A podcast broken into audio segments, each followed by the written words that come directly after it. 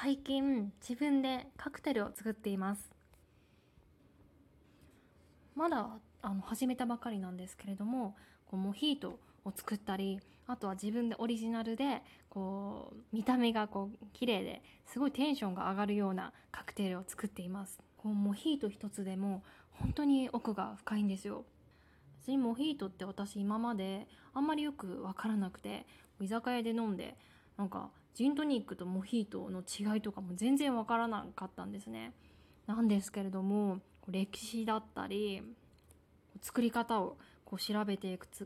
うちにあもうすごいこうこう奥深いものだなっていうふうに最近は感じています。今ハマってるモヒート作りとしてはハーブを自分で育てるんですね。このミントなんですけれども今はこうありがたいことにモヒート用のミントが売ってます。これは結構香りが強いんですよ。こう潰さなくても香りがすっごい強いんで多分モヒートにすごい合うっていうことなんだと思いますね。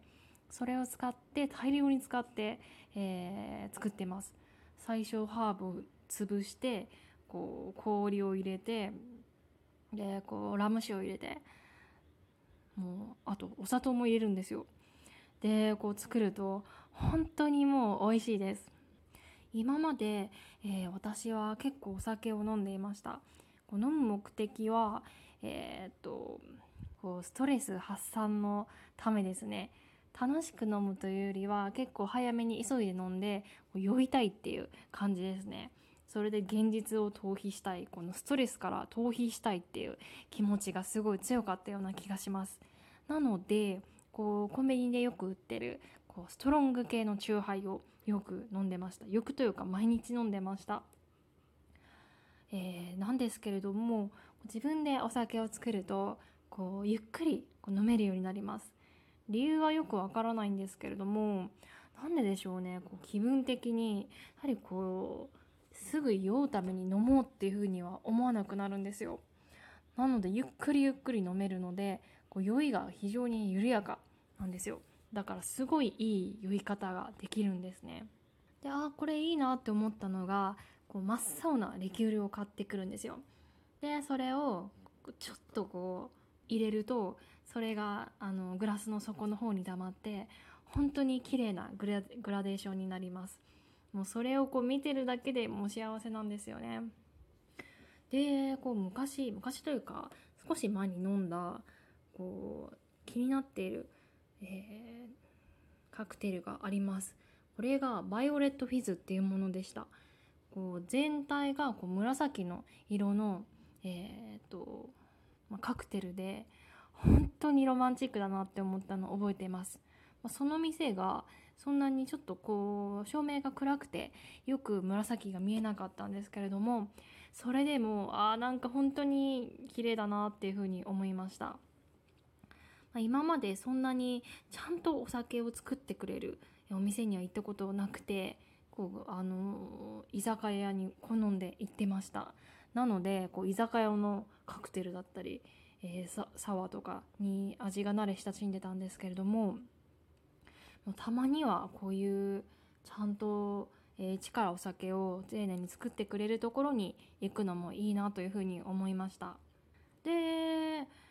と一個気になったことがあるんですけれどもうーんバーテンの方って あのこうカクテルを作る時にマドラーってあるじゃないですか。こう長いこう金属の棒なんですけどこうカクテルをこう作る時にこう混ぜる混ぜ合わせるような棒です。それをねこう舐める人が結構いたんですよ。まああのカウンターみたいな席で私はちょっとずっと観察してたんですけれどもこう混ぜあのカクテルを混ぜて取り出すと必ず舐める。でまたこう別で混ぜるとまた舐めるっていうことをあの繰り返してる。バーテバーテンというかこう居酒屋の、えー、店員さんがいました。でこの理由が分かんないんですよね。味見をしてるんでしょうか。でもうーん。でも正直見てていいものじゃなくって正直テンション下がりました。え、でもこういうものだったら申し訳ないんですけどちょっと教えてほしいですね。うん、で